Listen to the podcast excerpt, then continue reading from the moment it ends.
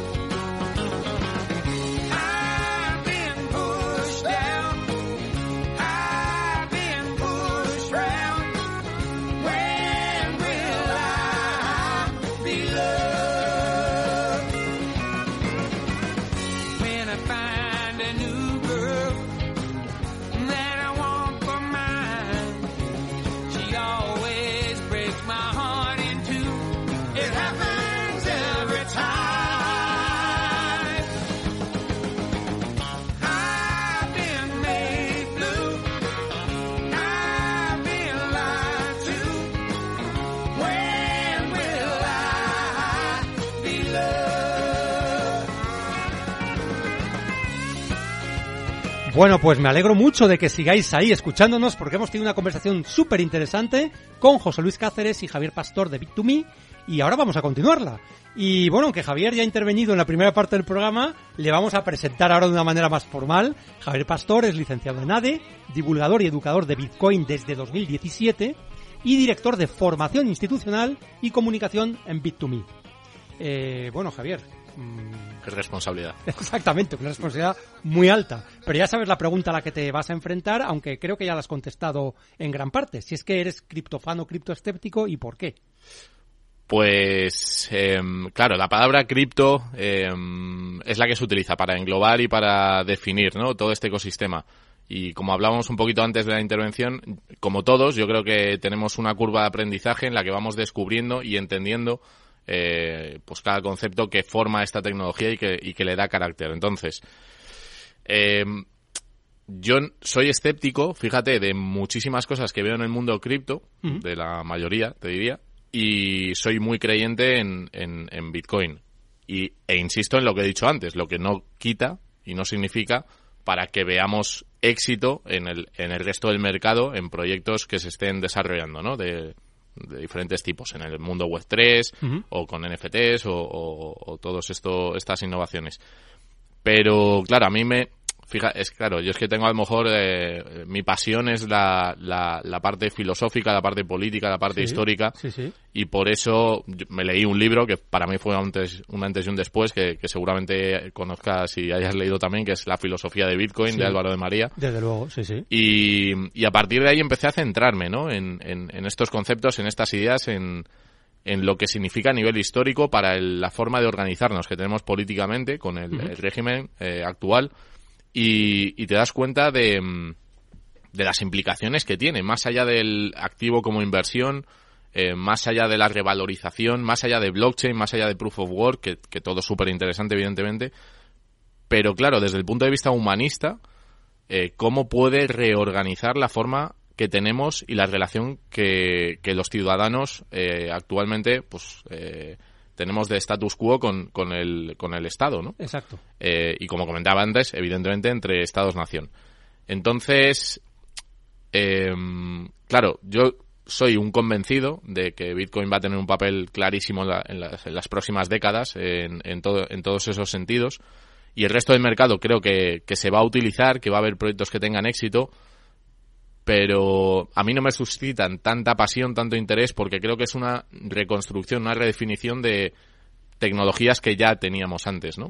Eh, solo que sí que es verdad que probablemente haga más eficiente eh, la relación entre, por ejemplo, eh, los actores en, el mundo financiero o que personas que hasta ahora no podían invertir porque no eran no tenían grandes capitales lo puedan hacer en pequeñas participaciones o que puedan utilizar sistemas de financiación alternativos en DeFi bien. O sea, creo que eso va a suceder. Las stablecoins creo que también van a jugar un papel eh, clave en, un mundo en el que muchos países van a ver cómo sus divisas se van literalmente a cero. Entonces, bueno, eh, son muchos puntos, ¿no? Que tocar y no sé si te he respondido a la pregunta, pero... No, no, me ha quedado claro que eres criptofan y además eres maximalista de Bitcoin casi como yo, más o menos. Aunque, evidentemente, no niegas el valor que puedan tener Mm. otros proyectos y otros, otros ¿no? Pero lo disruptivo realmente está en la propuesta que tiene Bitcoin. Creo para, que sí, Para el creo que mundo y para la economía, ¿verdad? Creo que sí. De hecho, de eso hablábamos también en un programa anterior. Trajimos como invitado a Teodoro García Egea, que ha escrito un libro que os recomiendo que se llama Criptoeconomía y habla de todo esto, de cómo eh, todo lo que está sucediendo en la blockchain, en el mundo cripto, eh, va a traer eh, cambios en las relaciones entre los ciudadanos, los gobiernos, las empresas y la economía en general. Él daba un dato que a mí me parecía súper sorprendente y es que la disminución de los costes de transacción que se puede conseguir utilizando eh, blockchain y criptoactivos puede multiplicar el Producto Interior Bruto de las naciones.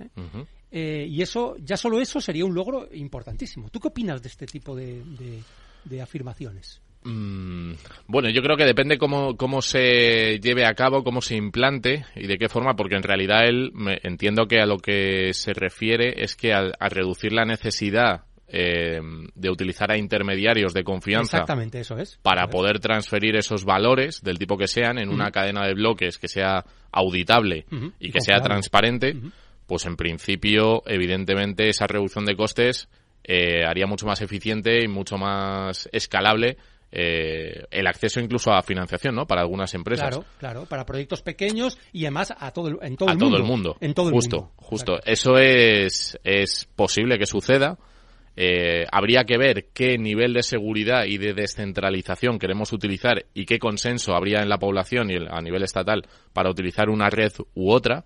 ¿no? Porque sí que vemos, por ejemplo, con Ethereum, que hay, pues, un, parece que hay un consenso mucho más grande en que esa red podría utilizarse para, para este tipo de, de- de iniciativas, actividad, ¿no? efectivamente. Sí, Eh, es correcto. Bueno, es posible, no lo sé, no, no, no- no he hecho cuentas, no he echado cuentas, pero la promesa de desintermediar, ¿no? De, de, Sí. de, de- de- de, mm, de no tener, no necesitar a intermediarios para que hagan todas estas gestiones, pues sí, podría ser una reducción de costes interesante, sí. Podría, podría ser. No, no, no puedo asegurarlo al 100%. Oye, cambiando un poco de tercio y volviendo a José Luis, eh, vosotros habéis protagonizado la mayor ICO de España, superando 23 millones de dólares. ¿Nos puedes explicar un poco cómo fue esto realmente? Bueno, pues eso fue alucinante, la verdad, ¿no? Porque Además, con un, un token de utilidad que se llama B2M, bueno, realmente el- todos los elementos, ¿no? Para Sí, totalmente. Y fue un, un hito ¿no? dentro de lo que es la empresa, el, el, el punto donde se lanzó la ICO. Es verdad que Bit2Me llevaba ya siete años ¿no? construyendo un producto y una empresa.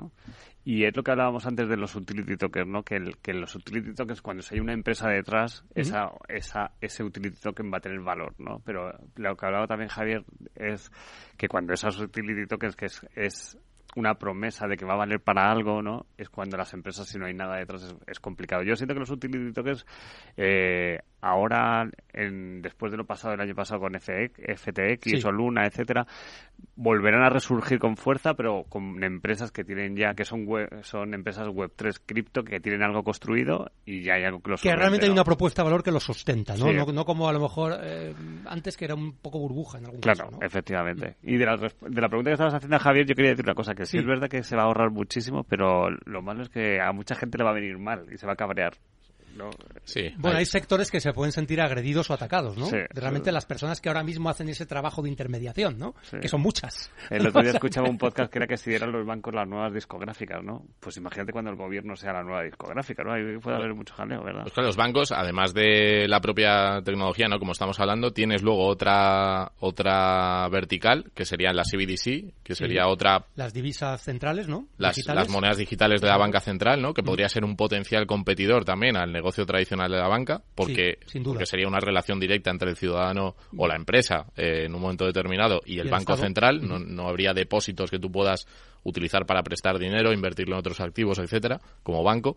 Por otro lado, tienes a las a las big tech, tienes a Google, tienes a Apple, eh, tienes a empresas del sector eh, bueno, de Tesla incluso, eh, que te están ofreciendo depósitos con un interés mejor que el que te ofrece la banca Están tradicional. haciendo de banco, realmente. Efectiva. Y por otro lado tienes el auge de Bitcoin y tienes eh, una devaluación eh, muy potente de, de, la divisa que tú estás que estás atesorando. Entonces, claro, el sector bancario, yo, yo creo que por eso, eh, lo hablábamos antes, ¿no? El Santander ha publicado este segundo, este segundo documento explicando que es Proof of Work, porque tienen una oportunidad de adelantarse y de posicionarse con una tecnología emergente que les va a generar negocio. Y, y ellos ya tienen algo muy importante y es la credibilidad. Ya tienen la confianza de todos los ciudadanos. No es lo mismo eh, que aparezca una empresa. Nosotros hemos luchado muchísimo, hemos llegado al momento que estamos, como decía José Luis, con, con, partners como, como Telefónica, que eso pues nos da una visibilidad, nos da una credibilidad importante, ¿no? Ir de la mano del tesoro con el, el, el tema del sandbox para las, para la security, eh, perfecto. Pero esos actores tradicionales que se están, que son, al final son, son, digamos, eh, instituciones gigantescas, van, van un poquito más despacio, ¿no?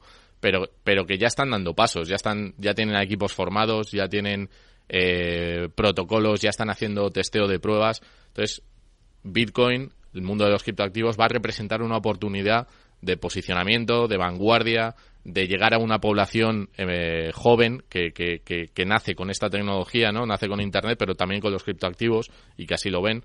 Y, y yo creo que los próximos dos, tres, cuatro años veremos muy pocos bancos, a muy pocos bancos que estén fuera de, este, de este negocio, ¿no?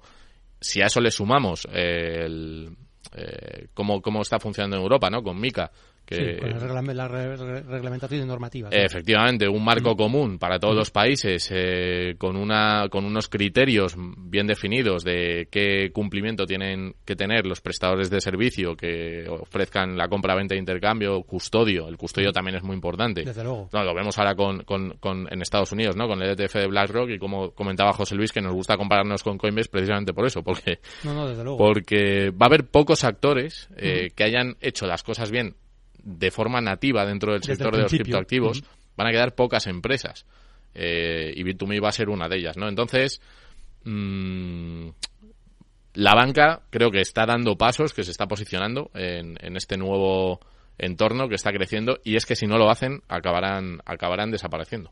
Yo estoy de acuerdo completamente contigo. Creo que los bancos necesariamente van a estar ahí. Los que vayan más rápido pues tendrán ventaja, pero también soy escéptico de que esas grandes instituciones que han vivido toda la vida como han vivido realmente sean capaces de aprovechar el, el, movimiento. Yo creo que les van a adelantar otras instituciones que todavía no sabemos quiénes son, pueden ser las grandes tecnológicas o pueden ser otras eh, que ni siquiera todavía hayan nacido. Pero esa es mi opinión personal, ¿eh? o sea, me puedo equivocar, pero creo que son demasiado lentas para poder aprovechar lo que realmente se viene. Sí, bueno, también quizá es que claro, están confluyendo tantas cuestiones al mismo tiempo. También veamos una consolidación en el sector bancario, ¿no? Y muchos de los bancos eh, que están operando ahora mismo, pues, pues se vean absorbidos o, se, integren en otros bancos. ¿no? al final queden, mm. pues, pues tres, cuatro bancos. Lo vemos en Estados Unidos con Silicon Valley Bank, eh, Signature Bank, First Republic Bank, como JP Morgan, pues contentos lo, lo van absorbiendo, ¿no? Todo esto con el apoyo de la Fed, evidentemente. Y aquí, pues, Credit Suisse y, lo que está por venir. Entonces, ¿qué ocurre? Que vas a tener a muy pocos actores eh, que van a tener, digamos, eh, la confianza ya de los supervisores de las instituciones y que van a tener mucha más facilidad a nivel regulatorio para... Para poder ofrecer servicios, etcétera. Justo. Eh, oye, para cualquiera de los dos, creo que, bueno, Bit2Me tiene clientes, lógicamente, que son individuos y también tiene empresas como clientes. Y de hecho estáis lanzando o habéis lanzado productos enfocados a empresas. ¿Nos podéis hablar tanto de unos como de otros y qué importancia tienen esos nuevos productos en la estrategia de, de Bit2Me? Pues justamente este último año cuando nosotros sentimos que lo que decía, ¿no? Que en el 2021 cuando todo el mundo parece que quería criptos eh, empujado por la ola, ¿no? Que, que, hubo en el mundo, es verdad que el B2C empujó, ¿no? Pero yo, nosotros sentimos que al final este sector llegará a las personas a través de las empresas, ¿no? Claro. Y ahí es cuando el año pasado pues hicimos varios, desarrollamos mucho más pues, eh, áreas dentro de Bit2Me como la zona de consulting, ¿no? Para poder a todas esas empresas que quieren desarrollar o avanzar en el tema cripto. Eh, desarrollamos también commerce, que es esa pasarela de pago para que las empresas puedan permitir que la gente pague con cripto. Ahora con el tema de los... E, eso ya, eso ya está activo, eso ya es posible y las empresas pueden dirigirse a vosotros para poder hacer uso de, esa, de, ese servicio. De hecho, cualquier empresa puede desde ya, que me está escuchando, abrir su cuenta de empresa en Bit2Me porque ya hay mucha gente que quiere aceptar pagos en Bitcoin o pagar cosas en Bitcoin. No necesariamente en Bitcoin puede ser una stablecoin, sí, puede ser, totalmente, totalmente. Digo en cripto, ¿no? Sí. Eh, que he dicho ahí Bitcoin. Por ejemplo, cualquier empresa que esté trabajando con programadores en Latinoamérica, pasa mucho que los programadores quieren eh, USDT o quieren eh, una stablecoin antes que le hagas una transferencia, porque la transferencia no saben ni cuánto le va a llegar, ni cuánto del dinero que le mandes le va a llegar, ¿no? Ni cuándo ni cuánto. Y precisamente todas esas empresas que se están preocupando normalmente porque el CEO es crypto believer y entiende toda la revolución porque son quien puede tomar la decisión, eh, hace que en Bit2Me tengamos una serie de productos, unos más sencillitos para empezar y otros más complejos. Complejos, digo, por ejemplo, ahora tenemos STX, que lo que te decía que era el lanzamiento de Security Tokens, donde las empresas ya nos están contactando para poder sacarlos en cuanto. bueno. Claro, entonces yo lo que recomiendo a todo el mundo o a toda empresa es, oye, ábrete tu cuenta y a partir de ahí empieza a, ver de qué va esto, ¿no? El otro día me decía un cliente nuestro que pagaba el bonus en su empresa a todos sus empleados con, con Bitcoin, ¿no? Para que veas cómo... Pues es bastante innovador, ¿eh? Sí, es muy innovador, si quieres un día te lo traemos. Y, y cómo yo creo que esa visión de esos CEOs, ¿no? Y de esas personas que pueden tomar la decisión es la que hace que, que sus gente, sus clientes, etcétera, eh, den el paso, ¿no? Y vosotros que estáis realmente en el día a día de ese tipo de empresas o clientes que usan estos servicios, ¿no puede ocurrir que hay un cierto efecto de desilusión? Es decir, yo pongo a disposición de mis clientes que puedan pagar en cripto y un porcentaje bajísimo son los que pagan en cripto. Y eso a lo mejor genera, eh, pues he invertido tiempo, he invertido esfuerzo en poner esto y realmente todavía no hay suficiente masa crítica. Fíjate, Carlos, que esa ¿qué pasa ya la viví con las páginas web cuando empezaron en Internet. Sí, es cierto, tienes razón. Hay una página web, pensabas que te ibas a forrar, que te iba a pedir un montón de gente y, y, te llegaban muy pocos pedidos, ¿no? Pero al principio, ¿no? Pero sí es verdad que en algunos sectores sí funciona mejor y es lo que estamos descubriendo todos, ¿no? Que, sector puede que tus, en el sector de la electrónica te funcione mejor porque tus clientes, tenemos el caso de un cliente, ¿no? Fullmod. que le, le, compran mucho por internet, ¿no? Tenemos también un teatro que le piden poco porque lo que vende es muy pequeño, ¿no? Entonces estamos todos descubriendo qué es lo que más vende o no vende, pero imagínate el comercio electrónico cómo ha evolucionado de, yo hice una página web, una floristería que, que el, lo he contado muchas veces, ¿no? El señor le llegaron pocos pedidos, pero se hizo el primero en España que, que vendía por internet. Entonces, ¿qué ocurre? Que le conoció mucha gente gracias a eso, ¿no? Esa es la ventaja de ser pionero también.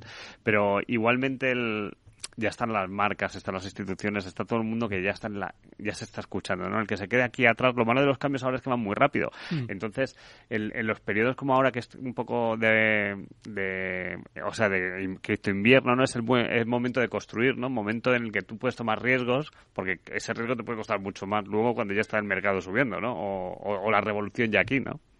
Oye, ahora acabamos de terminar la Crypto Week. Eh, ¿Nos podéis contar qué conclusiones más importantes habéis sacado de, vuestra presencia en este, en este evento importante en el mundo cripto en España? Pues yo la, principal conclusión que saco es que hay una industria muy grande ya de esto. Hay muchas personas, para que te hagas una idea, había 220 ponentes, lo que quiere decir que hay 220 personas que, que, saben algo de esto. Que saben algo de esto y que viven, porque ya para irse ahí a, a, a, venir de otro país o de otra ciudad. Y a nosotros nos gusta mucho este tipo de evento porque hemos visto Bit2Me desde el minuto uno la importancia de los creyentes y los early adopters, ¿no? Y, esas personas con las que hay que trabajar, ¿no? Toda tecnología, hay una curva por ahí que es de Everett Rogers, un sociólogo en el año 1962, que esa curva de la transmisión de las difusiones, de, la transmisión de las innovaciones, él hablaba de la importancia de, los believers, ¿no? De los creyentes para pasar a masivo. Y cuanto más rápido vaya el mundo, va a hacer falta más esos believers, ¿no?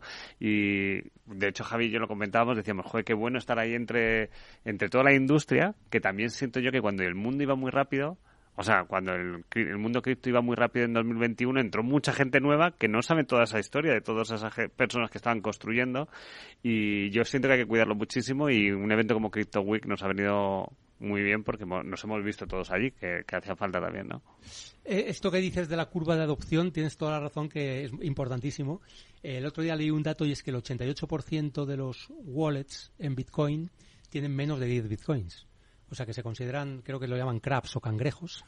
Los que tienen entre 1 y 10 son crabs y los que tienen entre 0, entre 0 y 1 eh, tienen otro nombre, no sé si bueno. Sí, gambas o... Eh, gambas, creo que son gambas, efectivamente.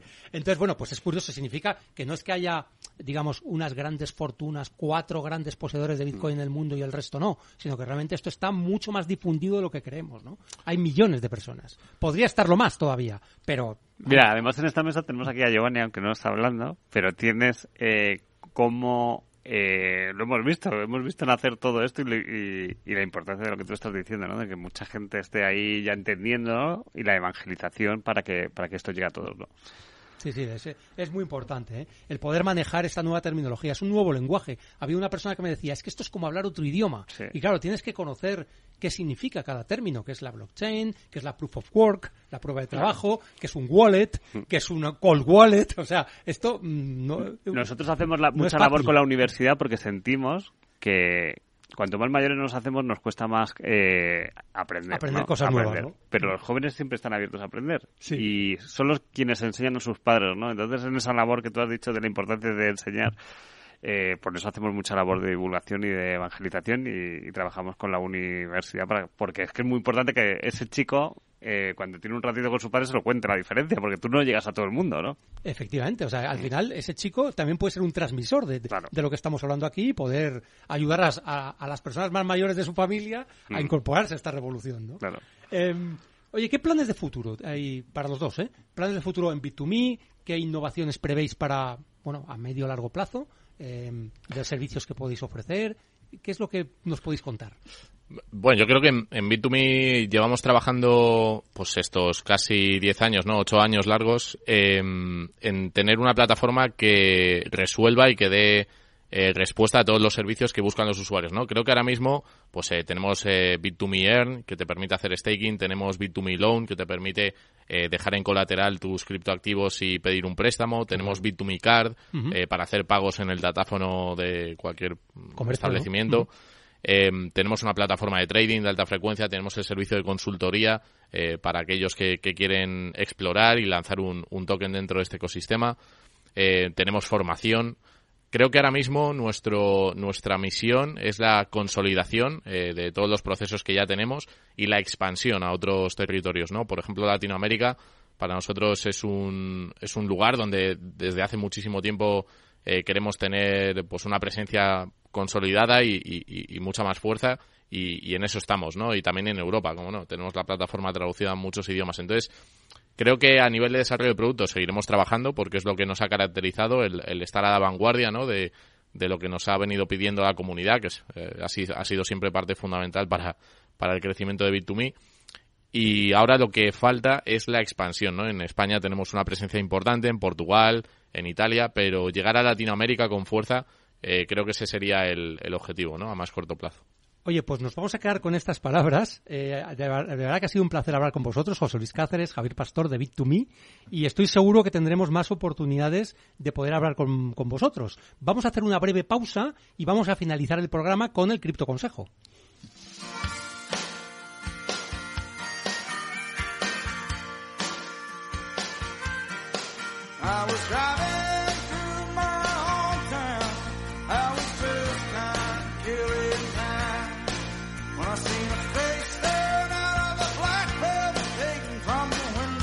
Bueno, pues vamos a acabar el programa con el cripto consejo de hoy. El, el cripto enigma lo resolveremos el próximo programa, o sea que no lo perdáis. Y el cripto consejo es el siguiente. Haz un sencillo autotest de finanzas descentralizadas. ¿Tienes ya una wallet? ¿Has comprado y vendido criptoactivos? ¿Has usado alguna aplicación descentralizada? Tu futuro financiero puede depender de, de tus respuestas. Hazlo ahora, hazlo ya y aprende. Y con Bit2Me es un buen lugar para empezar y para aprender. Muchas gracias a los invitados, José Luis Javier. Ha sido un programa apasionante. Muchas gracias. Nos vemos el próximo lunes a las 3 de la tarde. Sed felices, criptocapitaleros.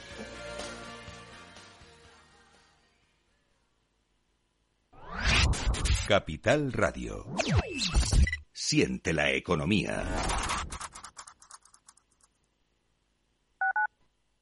Madrid, 103.2 FM. Capital Radio. Los miércoles a la una de la tarde en Capital Radio, Gestión del Talento. El escaparate de la formación para el empleo. Expertos formadores, agentes sociales y representantes de la Administración se dan cita en este espacio para impulsar el valor de la formación y el talento. Un espacio de Fundae, la Fundación Estatal de Formación para el Empleo, dirigido por José Joaquín Flechoso. Esto te estás perdiendo si no escuchas a Luis Vicente Muñoz en Capital, La Bolsa y la Vida. Juan Ignacio Crespo, experto financiero. Los bancos centrales pueden crear dinero de la nada, pero no pueden crear microchips de la nada. No te confundas. Capital, la bolsa y la vida con Luis Vicente Muñoz, el original.